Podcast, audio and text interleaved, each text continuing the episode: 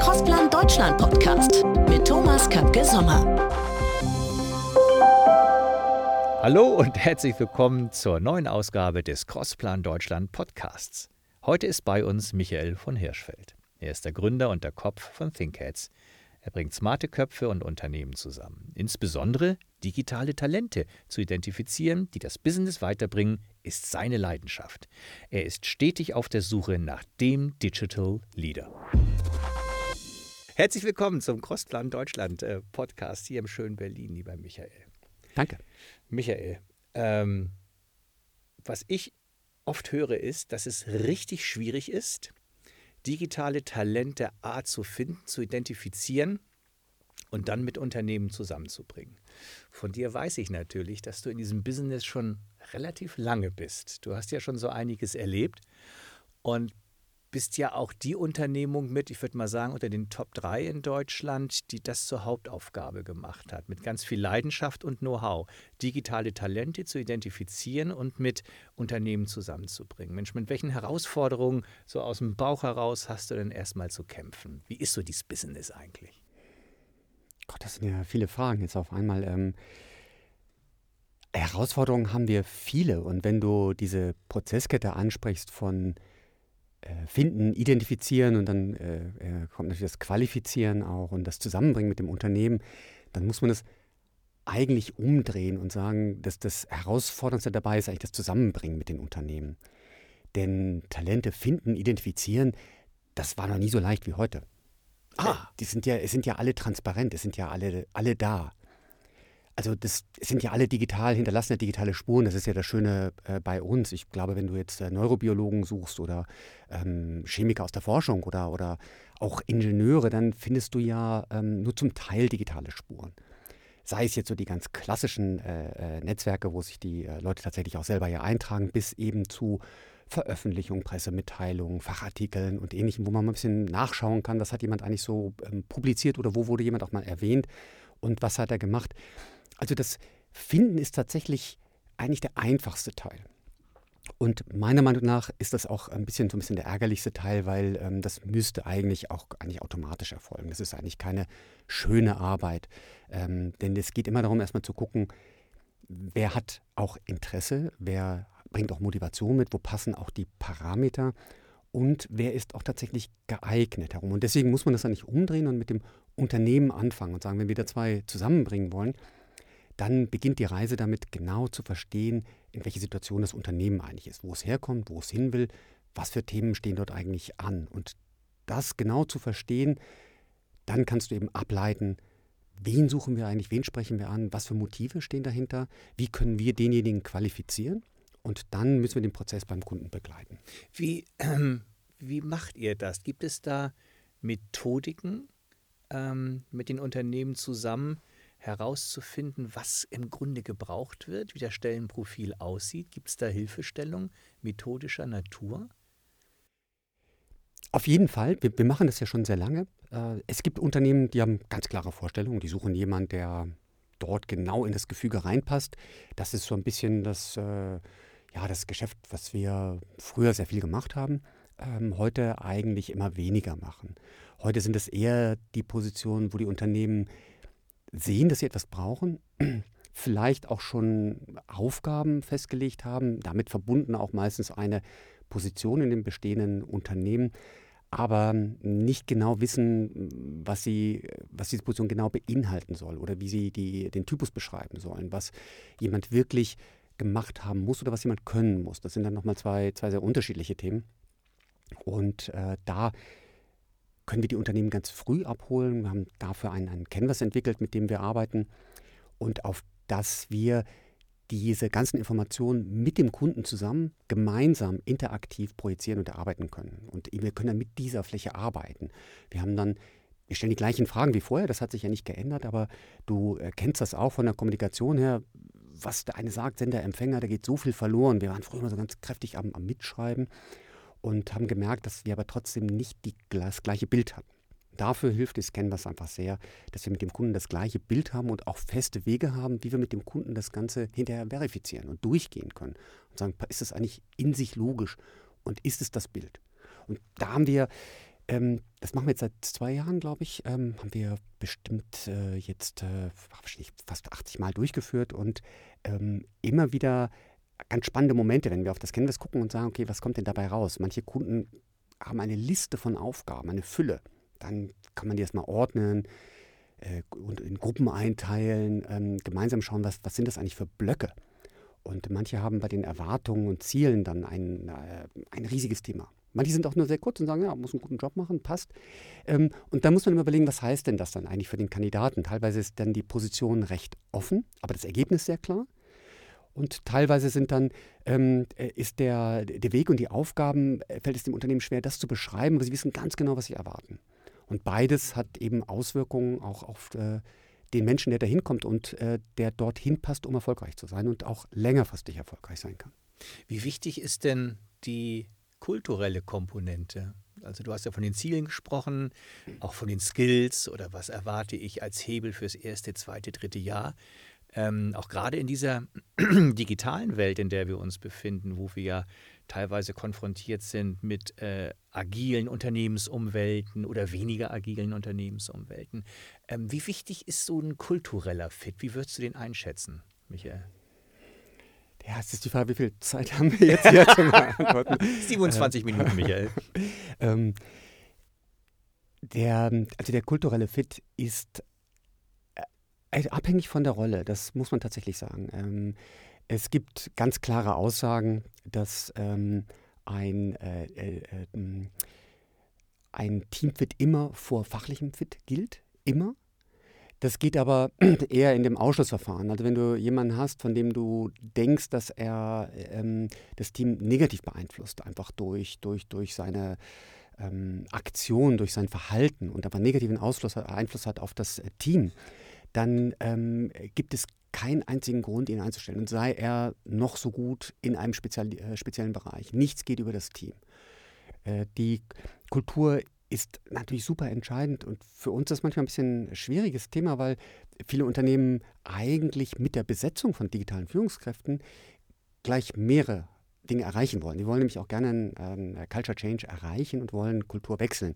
Und das ist natürlich personenabhängig, aber das ähm, muss natürlich im ganzen Unternehmen erfolgen.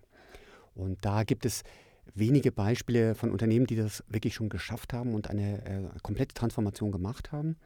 Und natürlich hat das ganz, ganz große Auswirkungen darauf, wen man wirklich einstellt und wie dort jemand reinpasst.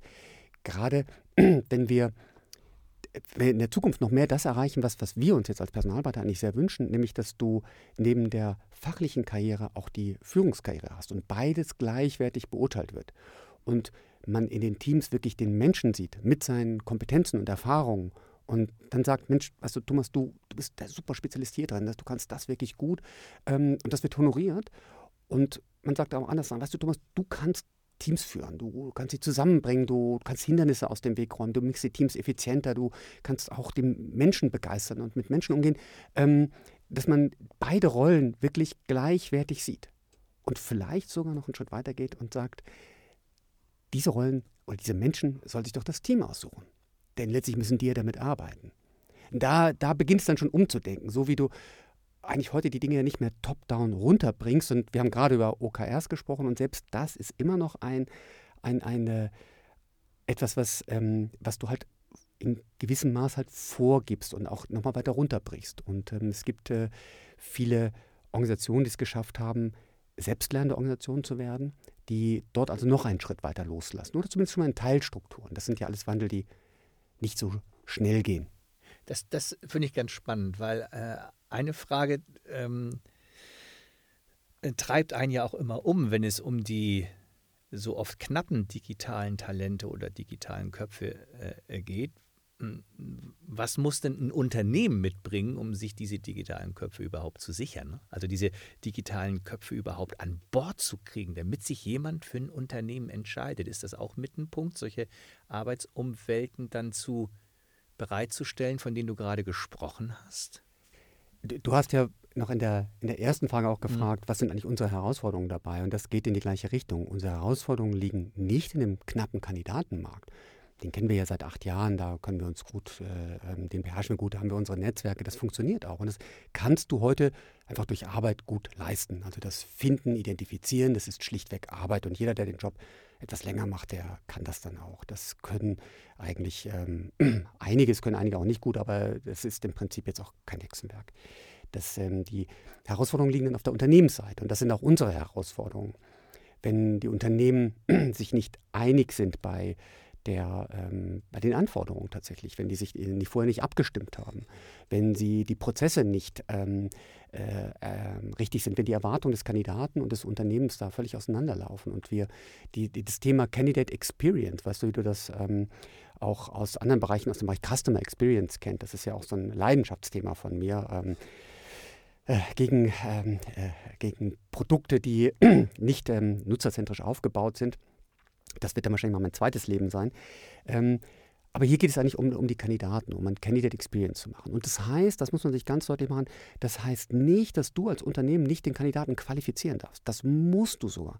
Du hast ja als, als Besitzer, als Geschäftsführer oder als Abteilungsleiter, egal wie die Organisation aussieht, du hast die Verpflichtung, richtig gut zu sein im Recruiting, weil den, den du einstellst, der arbeitet mit deinem Team zusammen. Es ist dein Unternehmen, egal wie du wo du verzahnt bist im Unternehmen, du musst qualifizieren und du musst jemanden richtig auswählen, der passt. Dazu bist du verpflichtet. Das nehmen viele auch ähm, ein bisschen auf die zu leichte Schulter. Das müsste eigentlich müsste der Level der Qualifikation angehoben werden in den Unternehmen und die müssten dort besser werden. Die Arbeit nehmen wir zum großen Teil ab. Das ist ja unser Hauptmerk. Qualifizierung von geeigneten Kandidaten, wenn wir vorher analysiert haben, was die Unternehmen brauchen.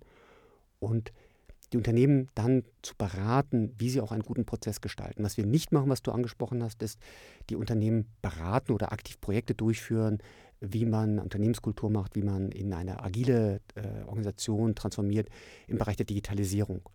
Da sind wir Sparringspartner und wollen es auch ganz bewusst sein. Wir wollen kein Beratungsmandat äh, annehmen weil wir es vielleicht auch jetzt da keine Erfahrung haben, weil wir es tatsächlich auch nicht gemacht haben im, im Unternehmen, diese Projekte umgesetzt haben. Wir sind Sparring, weil wir ganz viel Austausch bieten können und sagen, schaut mal, das haben wir in anderen Unternehmen gesehen. Und andere Unternehmen waren da, wo ihr seid, die sind heute da und die haben die und die Schritt gemacht. Die Unternehmen haben einen Chief Digital Officer eingesetzt und er hatte die und die und die Aufgaben und die und die Erwartungen. Andere haben ein Innovation Lab aufgesetzt, aber mit der und der Zielrichtung und der Ausstattung und ähm, das und das ist dabei rausgekommen und das sind Erwartungen und andere sind so vorgegangen. Und dann können wir auch Partner vermitteln. Das, das kann eben bis, zum, äh, bis zu einer Berlin-Tour sein, wo man einfach mal wirklich mal mit Leuten spricht, aber ohne den Businesszwang, weißt du, ohne zu sagen, da will mir einer mal Projekte verkaufen oder ich habe den Berater, der aber hinter sich schon dann die Manntage sieht und äh, das große Budget kommt, sondern einfach mal mit Leuten sprechen, die das gemacht haben und einen Erfahrungsaustausch haben, weil die, die Hemmschwelle ist ja verständlicherweise sehr, sehr groß, sich zu verändern. Mhm. Deshalb werden ja oft diese CDOs eingestellt, von denen du gerade gesprochen hast, die Digital Leader. Ähm, so aus deiner Erfahrung, deinen vielen Gesprächen, deinen vielen ja auch Qualifizierungsmeetings. Ähm, was macht denn so typischerweise, ich weiß, dass das sehr holzschnittsartig ist, diese Frage, ich weiß das, was macht denn so typischerweise so ein Digital Leader eigentlich aus? Jetzt mal aus deiner persönlichen Sicht. Ich muss jetzt mal schwer atmen. ähm, ich, ähm, es ist tatsächlich so, dass das Wort nicht ganz auf so eine ähm, ich das tatsächlich nicht so ganz matchen kann. Mhm. Das ist so dieser Digital Leader. Das, ähm, ich lese das nur so oft, ne? Ja, mhm. ich, äh, in, also in den Umfeldern, in denen wir uns bewegen, äh, kommt das tatsächlich überhaupt nicht vor. Ah. Wir haben natürlich digitale Führungskräfte, COOs, mhm. CDOs, mhm. Geschäftsführer von äh, digitalen Einheiten oder von digitalen mittelständischen Unternehmen. Das ist so das Typische, was wir besetzen. Und ähm, da ist es von Unternehmen zu Unternehmen und von der Zielsetzung sehr unterschiedlich, was jemand mitbringen muss. Es gibt natürlich immer ein gewisses Set, was man an Führungskräften, was Führungskräfte mitbringen müssen. Ähm, neben der Erfahrung, und dann muss man schauen, was muss man dann an Branchen oder Facherfahrung wirklich haben, ähm, ist das natürlich dann die Frage, was ist Führung? Und heute ist äh, äh, Führung ja viel mehr ähm, unterstützend, ähm, ähm viel mehr als Coach, ähm, gerade wenn es im agile Umfelder sind. Und das ist so ein bisschen die Frage, wo, wo geht es denn dort eigentlich hin? Wen braucht man eigentlich? Braucht man jemanden, der Unternehmen schon mal begleitet hat in Wachstumsphasen? Braucht man jemanden, der ähm, Stabilität reinbringt in eine sehr heterogene Produktentwicklung, die vielleicht sehr gerade ein bisschen aus dem Ruder läuft. Es hängt auch ähm, von der Situation ab. Wenn die Situationen zu kurz werden, also wenn es tatsächlich ak akute Herausforderungen sind, vor denen das Unternehmen steht, macht es oftmals mehr Sinn, einen Interimsmanager zu nehmen, um die akuten Themen anzugehen und jemand dann zu holen, der das längerfristige Fahrwasser begleitet. Das macht, äh, das wird oftmals ein bisschen missbraucht, wenn das Unternehmen unangenehme Entscheidungen zu fällen hat. Dann holt man sich eher den externen, der macht das dann und dann kommt jemand Nettes und macht, bringt wieder Stabilität rein.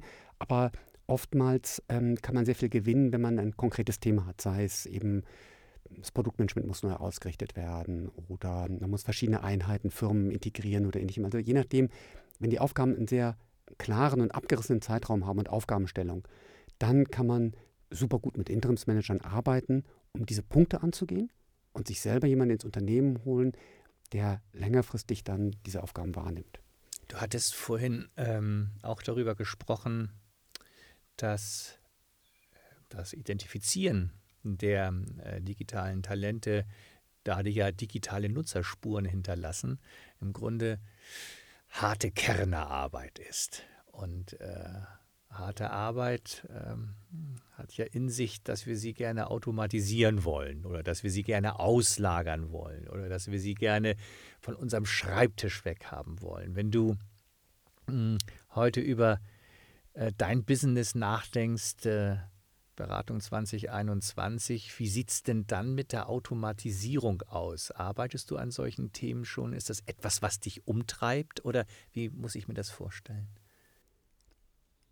Also mir persönlich fällt es immer schwer, Dinge wiederholt zu machen. Das ist, ähm, äh, glaube, meine Frau hat mich mal ein bisschen als, als äh, sehr ADHS-nah vielleicht qualifiziert. Ich weiß nicht, ob das äh, damit begründet ist. Du musst hier auch nur einen Podcast machen. Es gibt keinen zweiten, Michael. Das ist, äh, danke, das ist nett. Äh, ähm, nein, aber ich habe ähm, hab das schon immer gemerkt, dass ich ähm, natürlich Dinge ähm, in gewisser Weise gern getan habe, wenn es, ein, wenn es sinnvoll war oder man ähm, dadurch auch Nutzen ziehen konnte.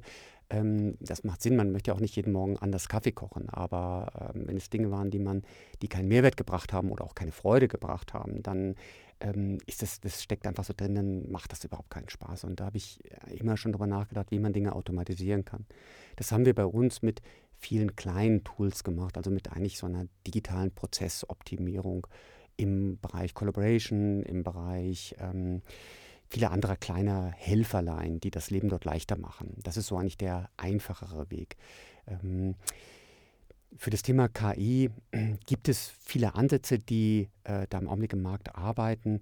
Das ist, glaube ich, für Unternehmen kann das spannend sein, wenn man es wirklich schafft, diese Informationen, die das Unternehmen hat, auch äh, wieder auffindbar zu machen. Das ist so die große Herausforderung, ähm, dass Unternehmen ja sehr viele schöne Kontakte haben, aber dieses Potenzial immer sehr punktuell nutzen halt. Nicht nur, wenn es ein Bedarf da ist, dann haben äh, sie Bewerber, aber sie sehen meistens nicht, wer links und rechts da ist. Und wenn die andere Abteilung sich einen Bewerber anguckt, dann ähm, weiß Abteilung A von B eigentlich nicht, wer da gerade ist oder Tochterunternehmen A von unter B. Und selbst wenn du vielleicht dann wirklich ein VP Marketing gesucht und eingestellt hast und jetzt springt der dir in der Probezeit wieder ab, weil er ein Auslandsangebot kriegt und sagt, Mensch, tut mir leid, ich muss das machen, ist wieder weg, dann hattest du ja zwar deine, deine Bewerber noch, aber selbst das fällt den meisten Unternehmen schwer, wenn es länger als ein paar Monate her ist, diese Talente eigentlich wiederzufinden.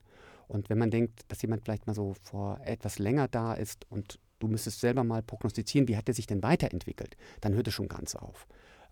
Plus eben die Verzahnung, wenn jemand dies gemacht hat, könnte er auch theoretisch hier machen. Also könnte jemand, der für VP Marketing passt, auch in eine Geschäftsführung gehen, eines Marketing, einer marketingorientierten Tochterunternehmen. Liegt vielleicht nah, aber nicht unbedingt auch. Und da kann sicherlich ähm, Künstliche Intelligenz helfen, diese Daten richtiger abzulegen und besser wiederzufinden und ähm, etwas sogar über die Verschlagwortung rauszugehen. Genau, das ist so ein bisschen noch ein eigenes Thema, weil ich ja noch mit, äh, mit einem Freund, der schon seit, schon seit zwei Jahren ein bisschen in so einem Forschungsthema dran und versuchen ja. das ein bisschen von der anderen Seite aufzuziehen und versuchen dort ähm, aus dieser Verschlagwortung eigentlich herauszukommen und eigentlich äh, sinnvolle, vernetzte Datenstrukturen aufzubauen, mit denen man dann über Semantic Aware ist das Schlagwort dort, also ähm, die äh, ähm, Algorithmen tatsächlich Kontexte herstellen kann. Das ist so eigentlich der, der Traum, den ich schon lange hatte, zu verstehen, wie hängen denn einzelne Schlagworte, und das können jetzt Tätigkeiten sein oder eben es können natürlich auch ähm, harte Fakten sein, ähm, wie hängen die eigentlich untereinander zusammen und was ergibt sich denn daraus? Das kannst du, ähm, hier könntest du ähm, uns ein praktisches Beispiel geben, wo diese Art der Vernetzung das Business, dein Business positiv beeinflusst. Wie kann ich mir das vorstellen? Kannst du dazu ein Beispiel geben, gerade was diese Semantik betrifft, die ich so spannend finde dahinter? Man, ich glaube, das beste Beispiel ist tatsächlich an einer Jobsuchmaschine. Das ist jetzt nicht äh, gar nicht genau äh, der Job, den, den ich ja mache. Wir, ich suche ja keinen Job, aber äh, das ist nicht die gleiche Technologie, die man dann wiederum nutzen kann, um auch äh, jemanden zu finden. Wenn man sich vorstellt, dass jemand einen, einen, einen neuen Job sucht, dann hast du in den heutigen Jobbörsen immer das Thema, dass die Verschlagwortung äh, nicht ähm, zufriedenstellend ist, weil du äh, die Schlagworte weichen ab, sie werden nicht erkannt, wenn es reiner Marketingtext ist. Ähm, das heißt, äh, wenn da steht, wir sind ein großes Team von Projektmanagern, dann hast du Projektmanagement schon einfach drin, obwohl das jetzt für den Job selber überhaupt gar keine Relevanz hat, den, der in diesem äh, Job beschrieben wird in dieser Anzeige. Äh, da, da haben wir einen, einen Piloten gebaut, der daraus tatsächlich rauskommt, sodass man sagen kann, du Du gehst völlig weg von den Titeln und konzentrierst dich nur auf die Tätigkeiten, die du tatsächlich machst. Und das ist ja auch etwas, was wir die letzten Jahre immer gesehen haben in der Personalberatung, dass wir schon intuitiv immer zu den Kunden gesagt haben, wir brauchen keinen Titel, ist doch eigentlich egal, wie ihr das Ding nennt. Lasst uns doch mal über die Inhalte reden. Und dann ergibt sich da schon, wie das in eure Unternehmensstruktur reinpasst und ähm, was für einen Titel man auch immer dann findet dafür. Das war eigentlich schon immer wichtiger und das kann man technisch auch lösen. Das haben wir mit einem Piloten gezeigt, dass du nach etwas suchst und tatsächlich auch Umfelder siehst, die damit relevant sind. Also vielleicht ein konkretes Beispiel, wenn man jetzt sagt, äh, ähm, wenn man sich jetzt technische Ressourcen anguckt und wir haben das Beispiel jetzt in einem äh, eher in einem Projektmanagement, Entwicklerumfeld, dann findest du vielleicht auch einen Technical Account Manager oder du findest äh, so einen, einen Client Success Manager, der aber eben die gleichen Umfelder mitbracht wie diese technischen Spezifikationen, die du in der Suche drin hast und der auch Teile von Projektmanagement drin hast, sodass du dann als Jobsuchender sagen kannst, ich, ich habe eine Technologiekenntnis, ich kann auch Projektmanagement und ich kann auch mit Kunden eigentlich ganz gut. Und dass du diese etwas weichen Richtungen ähm, wirklich dann mit reingeben kannst in die Jobsuche und sagen kannst, ich suche einen Job, in dem ist Projektmanagement mit drin oder in dem ist ganz viel Kundenorientierung mit drin. Und dann ja, siehst verstehe. du plötzlich neue Jobs, die du nicht in der Suchmaschine bisher finden Die hättest kannst. du gar nicht in deinem Scope gehabt, die genau. hättest du gar nicht gesehen. Ja. Und der andere auf der anderen Seite hätte dich auch gar nicht so gefunden, weil dein latentes Interesse dafür gar nicht hätte geäußert werden können, weil du es ja gar nicht gesehen hast. Und das, das finde ich spannend, ja. Und das ist genau das Thema. Das ist ja schon die Übersetzungsleistung, die wir heute machen. Wenn, wenn wir jetzt so eine Analyse machen der genauen Anforderungen, mit dem Kunden sprechen, was genau gebraucht wird im Unternehmen und das verstehen, dann suchen wir natürlich auch nach Titeln, weil Titel schon ein guter Indikator sind. Aber ähm, wir gucken ja auch schon immer, wie lange macht jemand das schon. Wir wissen ja nicht, wo möchte jemand eigentlich hin. Das ist dann die Transferleistung, die wir heute durch unsere Erfahrung machen, wenn wir Kandidaten ansprechen und sagen, du machst den Job, aber das ist ein anderes Umfeld, das ist größer, das ist kleiner, das ist anders. Hier hast du die Themen, hier ändert sich die Rolle vielleicht. Und das könnte aber automatisiert passieren, indem man dort ähm, viel besser eine schöne Vorauswahl hat. Und dann in diese Qualifikation reingeht, nämlich unsere eigentliche Aufgabe. Und dann zu sagen, schau mal, lieber Kunde, die sind ja alle da, die Kandidaten, die du suchst. Ähm, du kannst sie auch selber ansprechen und wir können sie dir auch selber vorstellen eigentlich. Das äh, machen wir auch, kostet ja auch nichts. Das machen wir in Netzwerken, tun wir immer gerne, wenn wir damit unterstützen können. Aber wer davon jetzt genau der Richtige ist, wer auch für dein Unternehmen in der Situation der Beste ist, das ist unsere Aufgabe. Wenn du auf dein Businessjahr 2019 jetzt schon mal perspektivisch schaust und dann sagst, Mensch, 2019 ist rum, Silvester, ich habe das Glas Champagner in der Hand und für mich war es ein gutes Jahr. Und für mich meine ich jetzt, think jetzt, äh, aus deiner Sicht. Ähm, wann wäre es denn dann ein gutes Jahr geworden? Kannst du uns das nochmal beschreiben? Was muss dann passiert sein in 2019?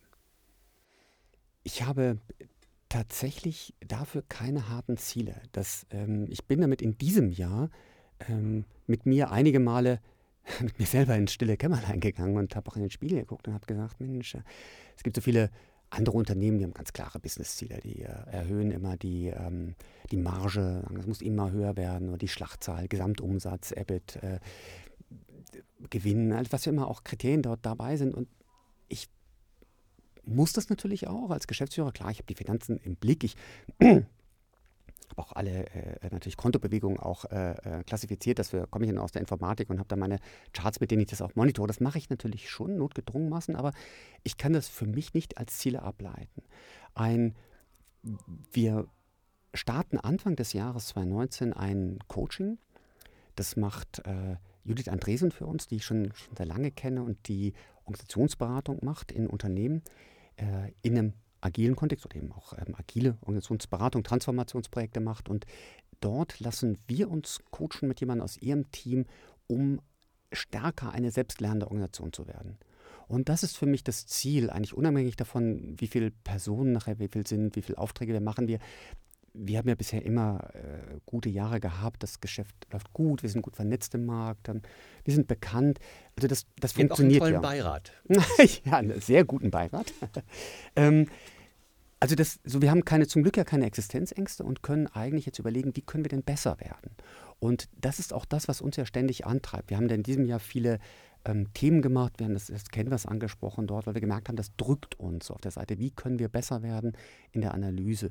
Wir haben jetzt Persönlichkeitsanalysen eingeführt. Wie können wir besser werden in der Qualifikation? Und auch dort heißt es 2019 wieder eine Schippe drauflegen, obwohl wir alle schon so lange Interviews führen. Das geht besser. Wir können noch strukturierter, noch zielgerichteter Interviews führen, um noch besser zu werden. Da müssen wir kontinuierlich besser werden. Und ähm, was ich wenn ich wirklich zufrieden bin in 2019, dann ist es nicht, dass wir eine dieser harten Ziele erreicht haben, sondern dass wir mit diesem, dieser Idee des selbstlernenden Unternehmens ähm, Methoden und Formate an die Hand bekommen haben, selber adaptiert, verworfen, geändert, angepasst, neu entworfen haben, wie wir diese Sachen selber definieren. Ohne dass ich sie vorgebe oder äh, wie wir das machen und dass wir in unserer internen Organisation viel, viel professioneller und straffer werden. Das erhoffe ich mir davon. Und gleichzeitig ähm, unsere ja sehr familiäre Unternehmenskultur natürlich beibehalten. Aber viel mehr Werkzeuge an die Hand bekommen, mit denen wir effizienter intern arbeiten können dann, wenn wir das erreicht haben und daraus ergeben sich dann eigentlich andere Themen, dann müssen die Kollegen selber entwickeln und sagen, wir wollen aber den Vertrieb anders machen oder wir wollen eigentlich dies machen oder wir können hier etwas machen oder das wollen wir ändern und ähnlichem oder in welche Bereiche wollen wir. Es gibt so viele Ideen, die man sieht, wie sich die Zukunft der Personalberatung entwickelt, aber das soll aus dem Team herauskommen. Das wünsche ich mir in Silvester 2019, wenn ja entweder ich oder wir beide vielleicht, wer weiß, wie es aussieht, ähm, anstoßen. Ja, äh, gerne wir beide wieder, äh, wie beim Sommerfest damals. Ähm, dafür ganz viel Glück, ganz viel, ganz viel Energie, ein glückliches Händchen und natürlich wieder die Chance auf einen Award. Die Hörer wissen es nicht, aber ihr habt auch einen ganz tollen Award gewonnen, der bei dir in der Beratung dann auch immer zu sehen ist. Ich habe ihn auch neulich mal in der Hand gehabt, der war ganz schön schwer. Ich wünsche dir für 2019 einen noch schweren Award und ähm, alles Gute und ich finde es auch ganz toll, Weißt du, oftmals hat der Schuster nicht die besten Schuhe, aber bei euch ist es ganz anders. Ihr habt nämlich richtig tolle Schuhe, ihr seid ganz vorne weg und ähm, behaltet vor allen Dingen auch eure familiäre ähm, Teamarbeitsweise, weil ähm, die ist auch äh, etwas sehr Wertvolles was mich auch damals, als ich bei dir mal Kunde war, ja auch davon überzeugt hatte, dass ihr ein ganz tolles Unternehmen seid. In dem Sinne nochmal ganz herzlichen Dank, dass du heute hier warst. Ich verspreche dir, du musst keinen zweiten Podcast machen. Es soll nicht langweilig werden für dich. Komm gut das nach Hamburg. Ja, komm gut nach Hamburg zurück und auf ganz bald. Na, vielen Dank, Michael. Danke, Thomas. Das war der Crossplan Deutschland Podcast mit Thomas Kapke Sommer.